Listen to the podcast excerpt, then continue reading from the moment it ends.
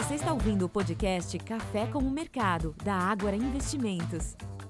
Fala pessoal, sejam bem-vindos a mais um bate-papo Café com o Mercado da Ágora Investimentos. Eu sou Renato Chanes e hoje para um bate-papo bastante especial sobre o que aconteceu na semana, mas mais importante, o que está acontecendo no mercado em geral. Eu estou aqui com meu colega de área, o Wellington Lourenço. Tudo bem, Wellington? Olá, Renato. Olá, ouvintes. Vamos para mais um Café com o Mercado e desta vez aqui com um convidado especial. Com certeza. Voltando à nossa rotina de sempre trazer pessoas novas para esse bate-papo, mostrando um pouquinho de quem faz a Ágora, alguns produtos que talvez vocês não conheçam, algumas rotinas que talvez não, não os conheçam. Nós trouxemos o Otávio Ogawa, da nossa área de produtos, mais específico da parte de ofertas públicas. Tudo bem, Otávio? Tudo bem, Renato? Tudo bem, Well? Telespectadores também.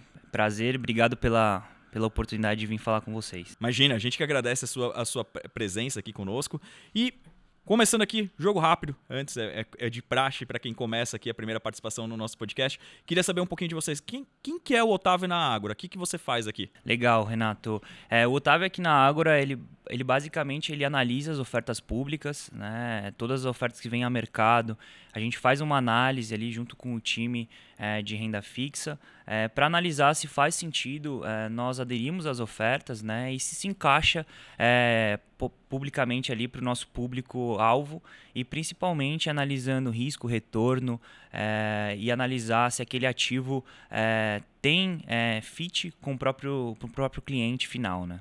Ótimo. O Otávio não é o Pelé, mas se refere à terceira pessoa. E, e aqui é importante trazer o, o Otávio, ele faz parte do nosso time do, da, da Ágora, na Copa do Condado, é um dos nossos artilheiros. Quantos gols já na Copa do Condado? Eu já tenho cinco gols na Copa do Condado.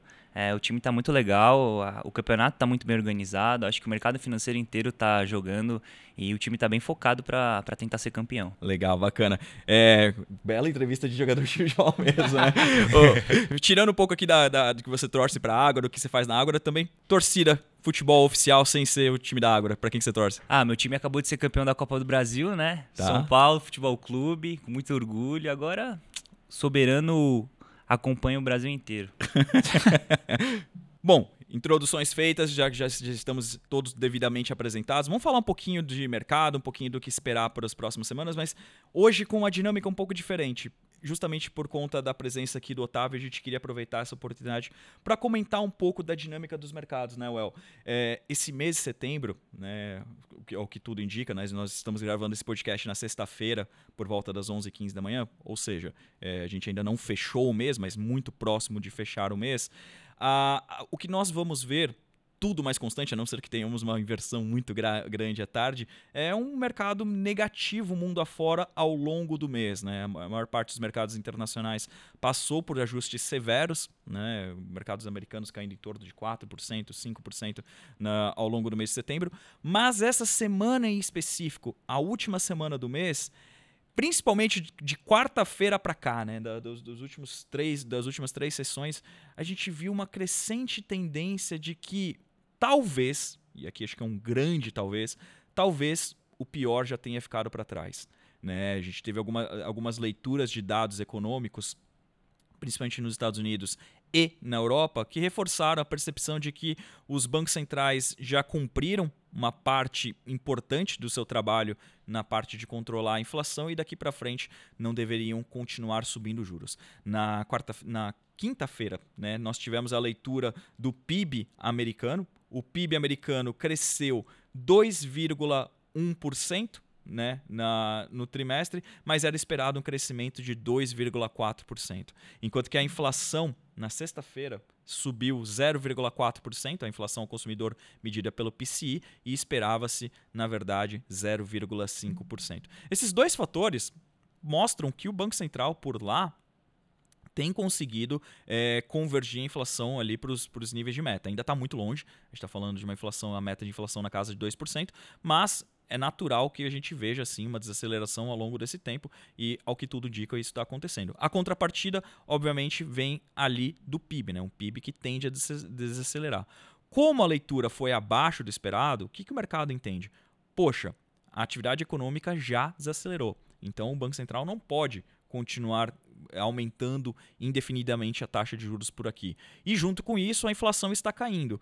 Ou seja, aparentemente chegamos no juro de equilíbrio, que permite que a atividade econômica se mantenha minimamente resiliente e a inflação convirja paulatinamente à meta. Isso aqui foi quase música para o ouvido dos investidores que vinham de um mês muito pesado. Né? É, a, o que a gente viu, por exemplo, ao longo do tempo, foi é, mercados pesados e ali a taxa de juros de 10 anos, né, o que a gente chama de treasury, né, os treasuries de 10 anos nos Estados Unidos bateram a máxima em quase 2006. São quase 20 anos que a taxa de juros não chegava nesses patamares. Isso tem um efeito muito prático sobre os ativos de risco. Né? A gente não pode se esquecer nunca que o mercado financeiro é como se fosse uma escadinha. Quem está quem tá nos ouvindo aqui, é, pensa numa escada, né? Então, ca cada degrau é um fator de risco. O primeiro degrau dessa, dessa escada é sempre o Treasury de 10 anos. Existe uma convenção de mercado que a gente utiliza a taxa de 10 anos dos Estados Unidos como um instrumento de risk-free, né? livre de risco. Tudo além do Tesouro Americano exige um risco adicional. Então, quando você vai a, a comprar um título de renda fixa americana, por exemplo, que não seja emitido pelo governo, você vai exigir um prêmio em relação ao que o governo americano está pagando. Uma ação americana, você vai exigir um prêmio um pouco maior. Uma renda fixa brasileira, um, um, um prêmio um poucão maior. E para a renda variável brasileira, obviamente, é um pouco ainda adicional em relação a isso. Isso a gente observou, inclusive, até no CDS brasileiro, né, que é uma medida de risco, né, que é justamente esse ponto, né, quanto que o governo paga nos Estados Unidos e quanto que o ativo brasileiro deveria pagar, né, Well? Exatamente, Renato. E a gente tem é, observado o comportamento do CDS é, ao longo do mês ali, é, evidenciando essa percepção de maior risco. Né? Ele saiu de próximo a 160 pontos para quase 190 pontos aqui hoje na, na, na sexta-feira. Então, acho que isso ilustra esse comportamento. A gente está falando de mais de 15% é, de elevação desse indicador, que ele é tido ali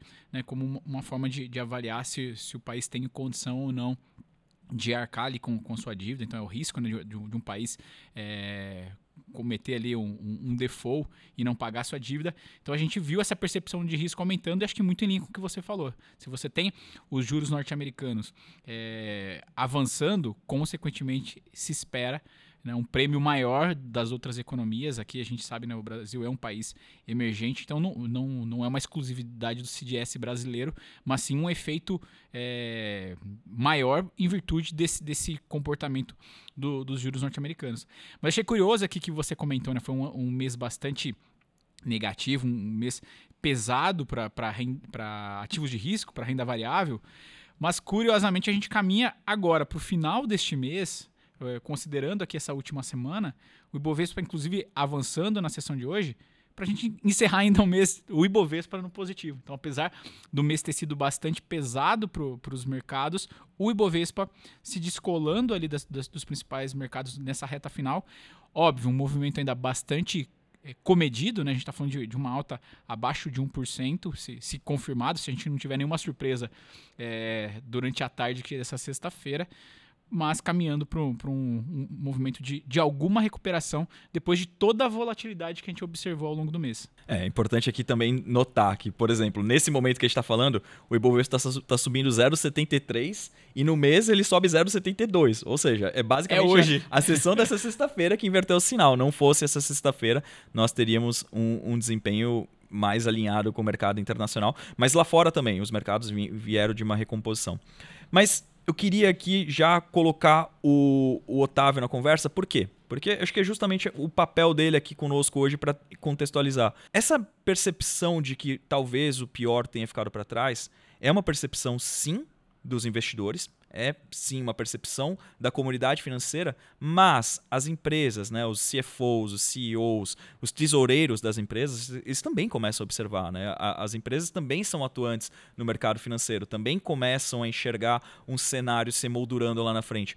E com isso, né, com essa perspectiva de que é, o ciclo de juros por lá, né, nos Estados Unidos, tenha terminado e aqui o ciclo de afrouxamento monetário no Brasil está apenas no começo, isso aumentou, nem vou dizer urgência, mas a necessidade das empresas voltarem a acessar o mercado de capitais. E aí, depois de muito tempo, né, o mercado seco ali de, de ofertas, a gente começou a ver novamente a atividade no mercado de capitais acelerando, seja pela emissão de dívidas, seja pela emissão de ações, né, Well? Exatamente, Renato. Mas antes da gente entrar nesse, nesse bate-papo, acho que cabe aqui, o, o Otávio até no início falou ali um pouco nesse, que ele faz análise de ofertas públicas para ver se é atraente ou não é, para a Ágora participar.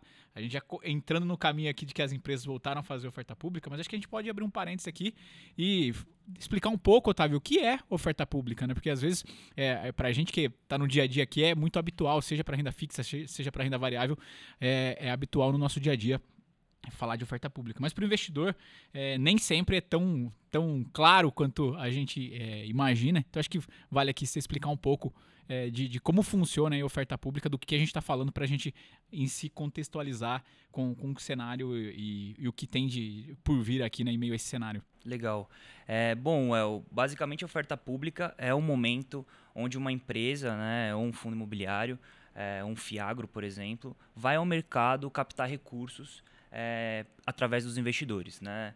Basicamente, existem duas formas é, simples de, de, captação. Né? A primeira, emitindo ações ou novas cotas né, de fundos, é, onde, os, onde os é, os investidores viram acionistas ou cotistas do, do, fundo em questão.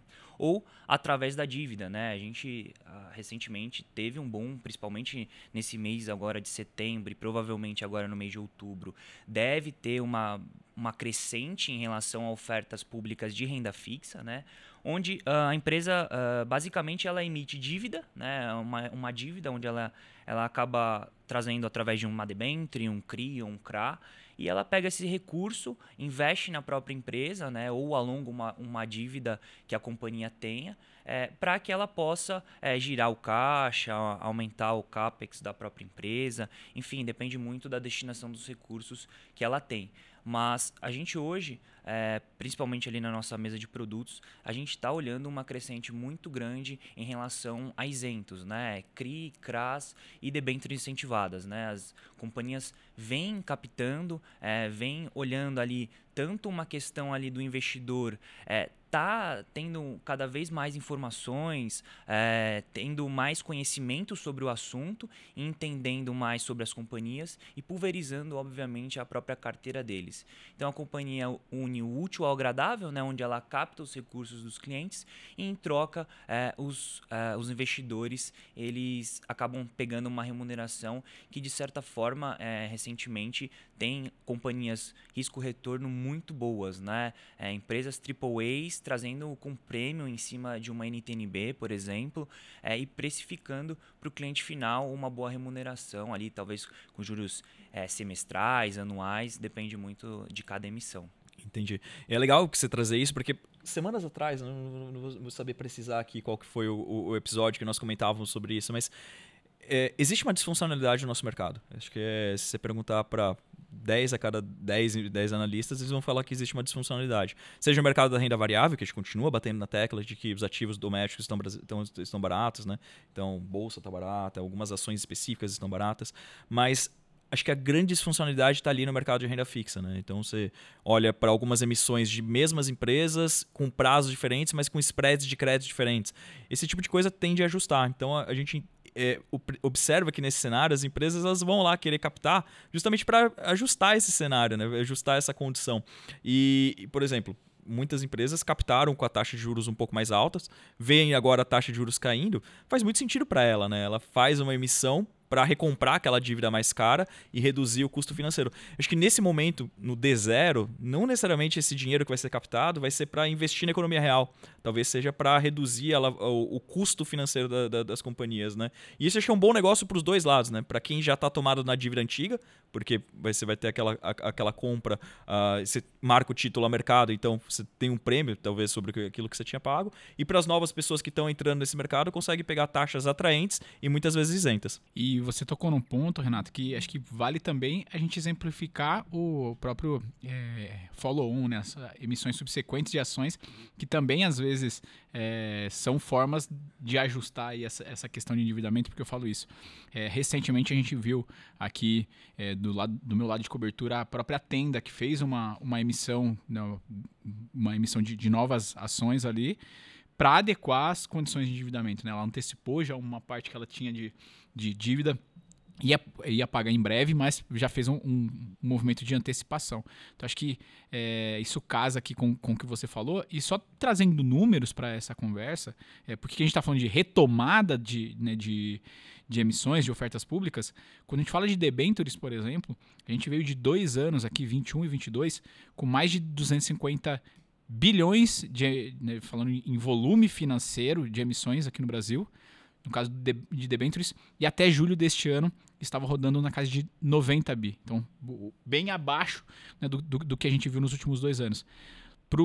Para CRI e CRA, o comportamento também bastante menor. Né? A gente está falando de é, rodando abaixo de, de 20 bi, seja de CRI, seja de CRA, até julho, enquanto que 21 e 22 os volumes também foram, foram mais representativos. Não tão grande quanto debentures, mas também é, o comportamento de, de 2023. E aqui acho que a gente se lembra né, que no começo do ano a gente teve uma série de, de, de casos aqui é, de algumas empresas com dificuldade financeira, principalmente nomes ligados ao varejo. Isso acabou tirando um pouco desse, desse apetite inicial ao mercado e agora o, as coisas se ajustando, o mercado voltando a olhar para crédito. É, que você tem, você teve todo um período aqui de muita volatilidade. É, esse mês a gente estava até conversando um pouquinho antes de começar o podcast, né? Você teve uma volatilidade da, da, da, das taxas da NTNB. O Otávio pode até atualizar a gente aqui a, a oscilação que teve, mas é, um, um, ambiente muito volátil de taxa de juros, ele acaba afugentando as ofertas porque fica muito difícil para precificar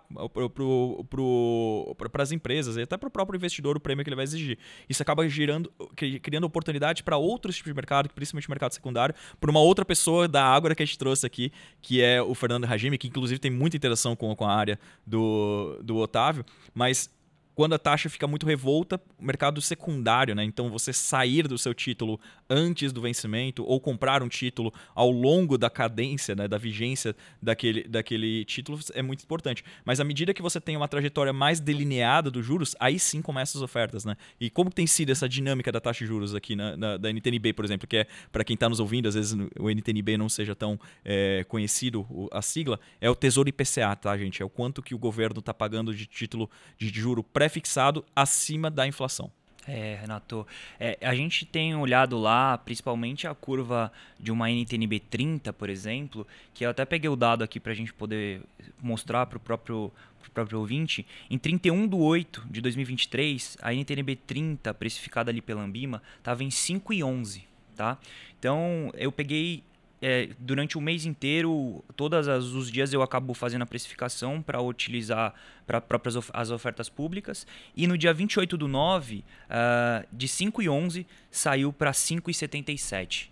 Então, o que a gente pode perceber é que todas essas ofertas que estavam nesse período, né, a gente tem algumas, inclusive, é, a precificação dela ficou muito melhor. Né? Então, saiu do dia 30 do, do 8, 31 do 8, valendo 5 e 11, e hoje, né, no dia, hoje, em teoria, dia 28 do 9, 5,77 é, é um ganho expressivo, né? Ali é um aumento ali na própria curva é, bem relevante até para o próprio cliente, né? Então o cliente ia tomar ali 5,11 mais um, um, um prêmio e agora ele vai tomar 5,77 mais um prêmio. Muitos dos ativos estão precificando quase IPCA mais 6. Então, é, de ativos triple A's, enfim, companhias redondas, é, principalmente é, nessa volta ali que a gente está enxergando é tá vindo muito CRI, CRA, debêntures incentivadas e recentemente, principalmente ali voltado para o setor de saneamento, setor, setor elétrico e de empresas muito robustas. Né? Então,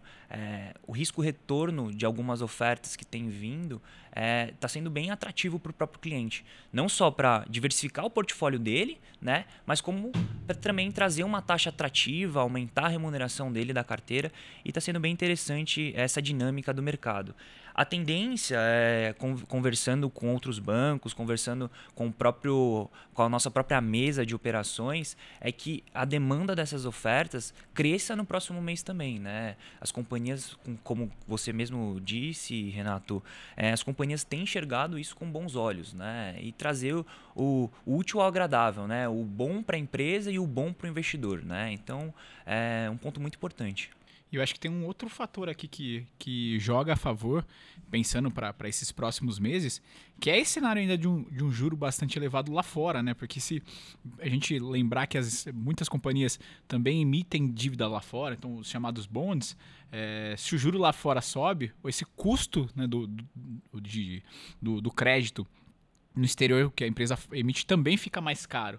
Então a gente tem notado que algumas empresas têm aproveitado uh, esse início de, de corte de juros aqui no Brasil, inclusive, para fazer uma readequação da dívida. Então você faz a, não, a amortização do que você tem de dívida lá fora para tomar dívida doméstica. Então acho que isso pode também, em meio a esse cenário de um juro ainda elevado e talvez por um período prolongado lá fora, isso ajuda também que as companhias tenham esse apetite por emissão aqui no Brasil para fazer essa equalização de, do que ela já emitiu lá fora há um tempo atrás. Exato. E quando, a gente fala das emissões, como que tem saído? Tem saído na média CDI para aproveitar justamente essa queda da Selic ou está sendo pré-fixado para pegar o título com uma taxa é, interessante ainda para o investidor, ou indexado à inflação, como, ou dólar ainda? Qual que, que, tem sido preponderante nas emissões? Legal, Renato. Essa é uma pergunta que ao longo do, do ano mudou bastante a percepção. Né? É, a gente olhava muito principalmente no ano passado, é, operações vindo sempre em NTNB ou IPCA, né? Agora a gente já está enxergando é, um combo, né? A companhia ela vem com IPCA, uma série IPCA, uma série pré e uma, uma série CDI, ou em porcentagem do CDI ou é, CDI mais. É, o que caso usualmente, né? A gente tem, tende a ter mais é sempre em IPCA mais, né? A companhia acaba é, priorizando ali é, se endividar, entre parênteses, né, emitir uma dívida é, atrelada ao próprio IPCA+. Mas, como eu te disse, é, recentemente as companhias têm feito o combinho, né? Uma série em pré, uma série em IPCA e uma série em CDI. E gente estava conversando outro dia na área, né, de que a gente vive um momento para quem está nos ouvindo pode até parecer paradoxal, né? Porque é um momento que a gente enxerga oportunidades na renda fixa, na renda variável, no investimento no exterior. É, é muito comum a gente ter mais aquele pensamento binário, né? Se não é renda fixa, é renda variável. E não. Eu acho que a gente está num momento bastante oportuno ali, bastante interessante, para que o investidor tenha é, diversificação em vários, várias carteiras de investimento. Por quê? Principalmente na renda fixa. A renda fixa talvez tenha um, um estereótipo ou um preconceito, não sei a palavra exata aqui para a gente usar, mas no qual muita gente assimila a renda fixa com Selic, com CDI, que ah, juro sobe, vai, vai, vai valorizar, juro cai, vai desvalorizar. Quando na verdade não, né? A própria renda fixa, o, o, o nome, né? O, o nome renda fixa ele nos remete a algo estático, fixo, mas não é, na verdade. Né? A renda fixa, por mais antagônico que seja, ela não é necessariamente fixa. É, a renda fixa ela, advém ali de uma dívida. O, o, o que eu sempre falo quando eu estou tentando explicar para alguém, né, para quando ele vai entender é, o investimento, entenda que quando nós estamos falando de renda fixa, nós estamos falando de dívida. Então pensa no balanço corporativo numa empresa. Você está ali entre os credores da empresa e quando você fala de ações, cotas é, de fundos imobiliários ou o que o valha, você está falando de patrimônio. Você está falando que você é dono. Então você tem um risco maior na operação, mas em troca disso você deveria ganhar mais. Por que, que a renda fixa é, é renda fixa? Porque os, as condições são pactuadas antecipadamente. A não ser que você tenha alguma coisa ali no meio do intervalo que faça com que as condições se alterem, mas você pactua antes. Então, por exemplo, um título de CDI, eu pactuo que vai pagar, sei lá, 100% do CDI. Só que o CDI vai de 14% para 7% nesse intervalo. Ou seja, seu, seu rendimento não foi fixo. O que foi fixo foi aquele 100% que você pactou no início. Então, a gente está num momento bastante oportuno para começar a olhar ali para algumas, uh, algumas janelas de oportunidade. Né?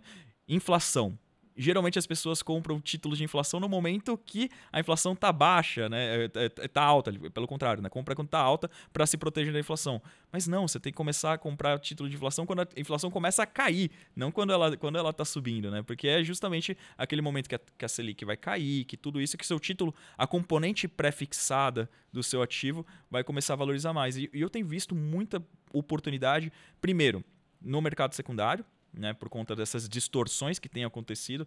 A gente pega, às vezes, quando chega algumas carteiras de, de investidor, né, poxa, a mesma empresa, o mesmo ativo, só que são séries diferentes, né? Um prazo vencendo 5 anos, 7 anos e 10 anos. A de 5 anos pagando mais que a de 10. Peraí, tá errado isso. Não deveria estar acontecendo isso, né? Então, é, tem algumas discrepâncias ali que a gente precisa aproveitar. Então, acho que é um momento muito oportuno para você ligar para o seu assessor, é, entender como que tá a dinâmica da sua carteira? Oh, eu estou ganhando aqui, eu estou perdendo aqui, tá, tá fazendo sentido sair dessa dívida antecipadamente? Tá fazendo sentido sair dessa dívida antecipadamente?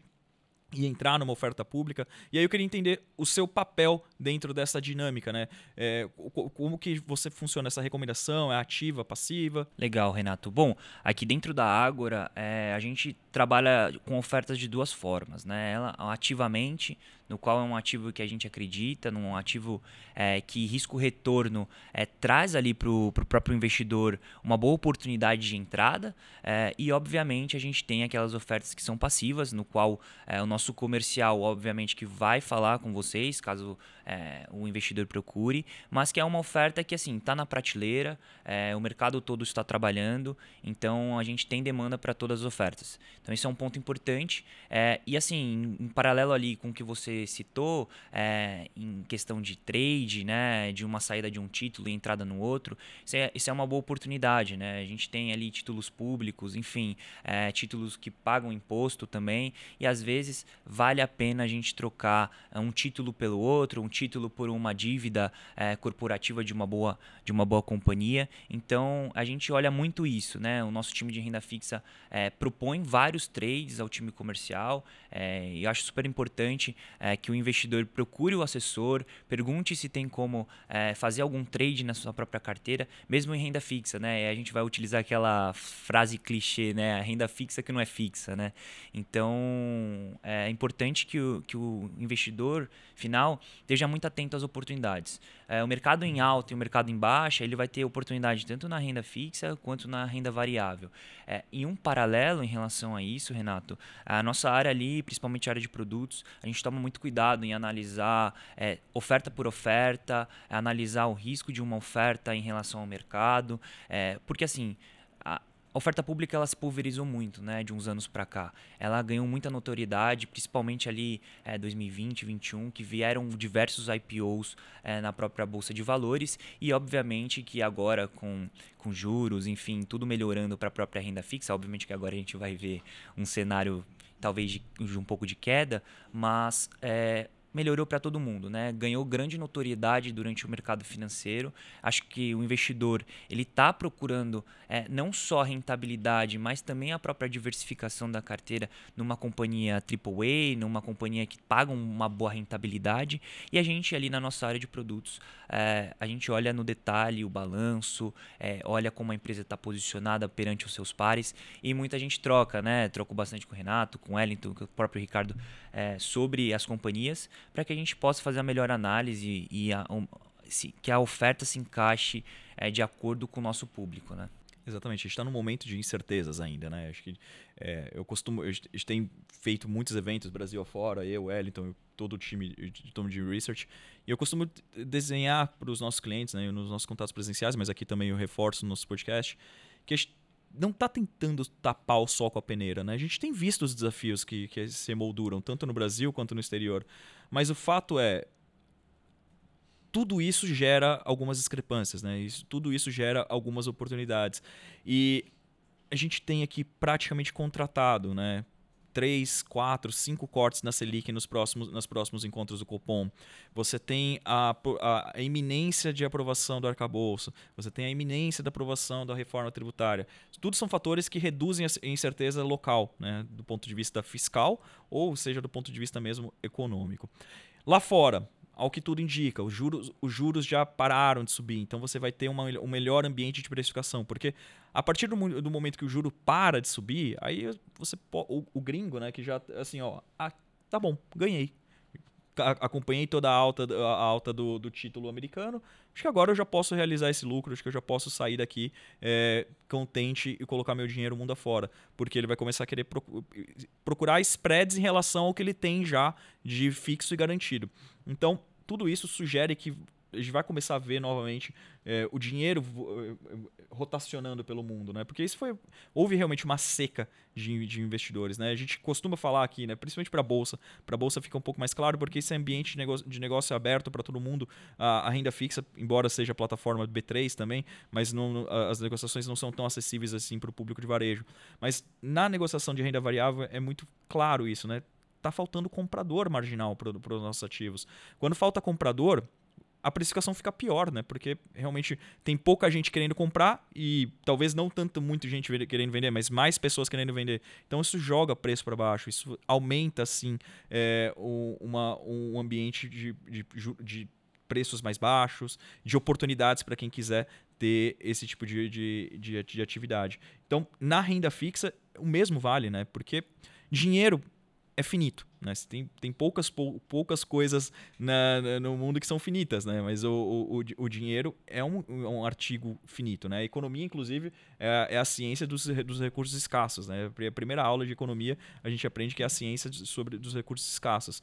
É, o dinheiro ele, ele precisa. Ele, se ele está na renda fixa, ele não está na renda variável. Se ele está no exterior, ele não está aqui no Brasil.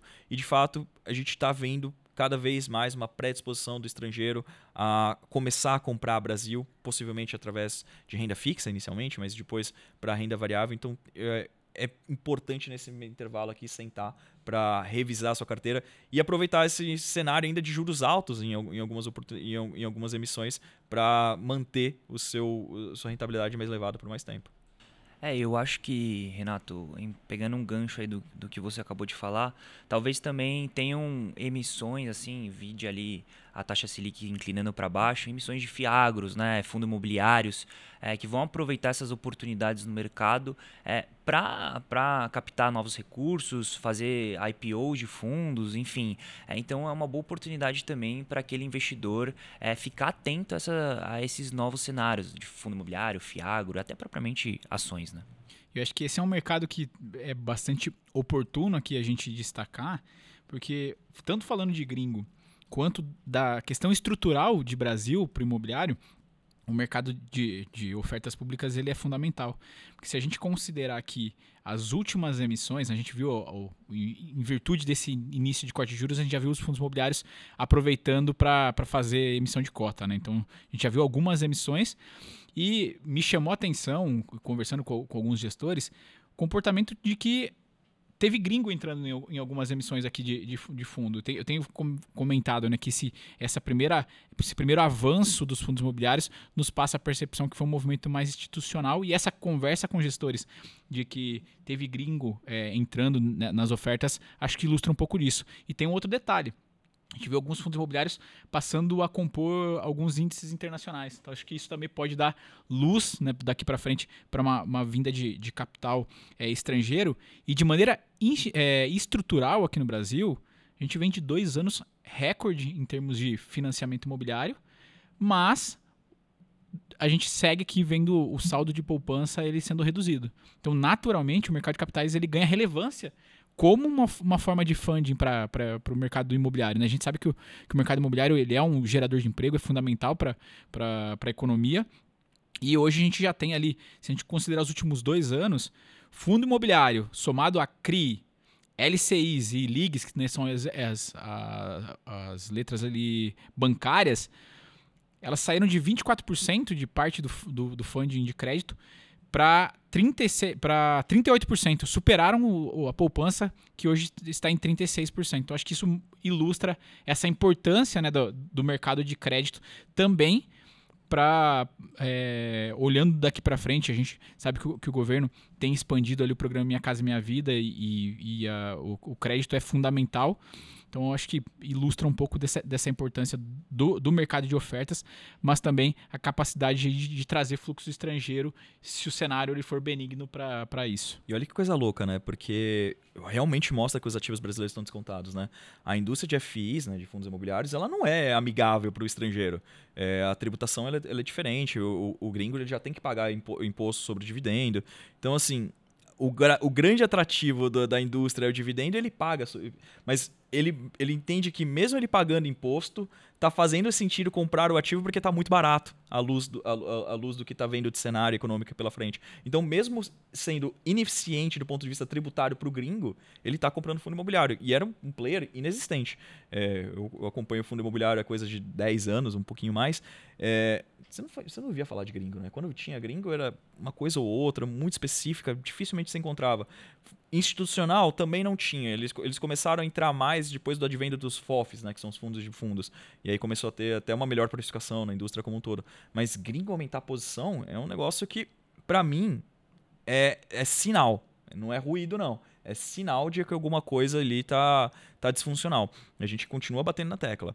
Lajes corporativas, é, shoppings, negociando, se não abaixo do patrimonial, muito, muito próximo do valor patrimonial, num cenário no qual esses ativos vão ser revistos. Então, tudo isso aqui corrobora mais uma vez. As, as emissões vão voltar, mas os ativos ainda continuam bastante baratos. É, sinal positivo também para o próprio investidor brasileiro, né? Que não que é isento de imposto. Então é uma boa oportunidade. Eu acho que além de lajes corporativas, enfim, e, e galpões logísticos até propriamente dito, é, é, importante a gente destacar o agro, né? O agro tá tá vindo com captações não só através de fundo imobiliário, mas através do, dos próprios fiagros, né? É, e aí também é importante a gente destacar que obviamente deve vir IPOs e follow-ons desses ativos e que podem ser oportunidades de entrada para aquele cliente que, que gosta de ter um rendimento mensal ou até trimestral, semestral, enfim, é, dependendo do, do perfil ali do fundo, né? Com certeza, tem excelentes empresas visto o momento operacional que nós estamos, né? Do lado do, do imobiliário. Eu acho que o Wellington já trouxe muitas coisas, mas do lado agro, assim, esse ano, muito provavelmente a gente está caminhando de novo para uma safra recorde, zero preocupação com geração de caixa da maior parte das empresas grandes, né? Tem, tem alguns problemas acontecendo com, com fornecedores menores, com produtores menores, mas quando a gente fala de emissão, a gente está falando geralmente das empresas, das maiores empresas do Brasil, as maiores do seu segmento, muitas vezes com selo de qualidade as emissões, né? Vem ali com é, chanceladas por uma agência internacional de, de rating. Então é um momento bastante oportuno aqui para quem quiser ainda ter oportunidade de captar taxas interessantes e no caso do agro, né, no caso do imobiliário, até por uma questão de função social, sempre isentas de imposto de renda. O que é, é, é interessante você ter ali um juro real na casa de 5, 6% isento de imposto de renda numa emissão de 7, 10 anos. Né? É, é, o tipo do título que você quer alongar. Às vezes tem título ruim de alongar, que não faz muito sentido. Mas títulos que pagam um juro real alto, alongar faz todo sentido. Né? Bom, isso aí, pessoal. Acho que a gente já mostrou aqui sobre, falou bastante sobre oportunidades, seja na renda fixa, seja na renda variável. O Otávio aqui trouxe o, o, talvez uma janela de oportunidades que alguns de vocês não conheciam. Então, entendo que esse bate-papo foi muito interessante. Então, a gente está se caminhando aqui para o finalzinho desse bate-papo semanal. E por ser um bate-papo semanal, é importante nós nos prepararmos para a próxima semana. E aí, antes da gente encerrar aqui, passar a palavra de encerramento para o Otávio, eu queria ver com o Wellington o que, que a gente pode esperar para a semana que vem, Wellington, em termos de agenda. Bom, a próxima semana, primeira semana do mês, como de costume, sexta-feira, principal agenda da semana. Né? Então, semana que vem a gente tem o payroll nos Estados Unidos e a gente é, acredita que continuaremos vendo dados mais fracos, corroborando a essa tese que a gente desenhou aqui ao longo do, desse, desse podcast. Porque a perspectiva é de que a gente veja uma desaceleração do mercado de trabalho norte-americano. É esperado é, 165 mil novas vagas no mês de setembro, ante 187 mil em agosto. Então, nós um movimento ali de redução do número de vagas. Brasil e Europa a gente tem dados de atividade, por aqui a gente vai ter a produção industrial, mas também teremos dados de inflação lá na Europa. Mas a é, principal agenda é o payroll na sexta-feira. Ótimo, então uma semana importante pela frente e tomara corrobore essa nossa tese de que o pior já passou. E agora, agradecendo já de antemão a sua participação, Otávio, uma última mensagem aqui para os nossos investidores. Primeiro, agradecer vocês pela oportunidade de, estar aqui contribuindo para os telespectadores e ouvintes. É, olha, eu acho que assim, é, olhando aqui para frente, cenário de curto prazo, né, nos próximos dias, se não no próximo mês, a gente deve ter ver bastante ofertas públicas de crédito privado e a gente também pode ver ali uma volta ali, principalmente de fundo imobiliário e fiagro, que podem ser boas oportunidades é, para os investidores e de uma maneira comum assim, né, a oferta pública ela traz uma diversificação é, para todo investidor em todos os tipos de ativos. Então é importante que o investidor final tenha ciência que oferta pública é um bom produto e que tem produtos de qualidade, com taxas atrativas, remunerações atrativas. Mas é esse meu recado. É, espero voltar aqui novamente. Foi super legal o bate-papo com vocês. E é isso. É isso aí. A oferta pública é super democrática, vale para todos os investidores, independente do segmento de atuação. E eu espero que você volte agora com o título da Copa do Condado. Ah, tomara. Boa! Bom, é isso, pessoal. Eu agradeço a presença, de, a audiência de todos vocês até esse momento e a gente se vê na próxima semana. Tchau, tchau. Valeu, pessoal. Até a próxima.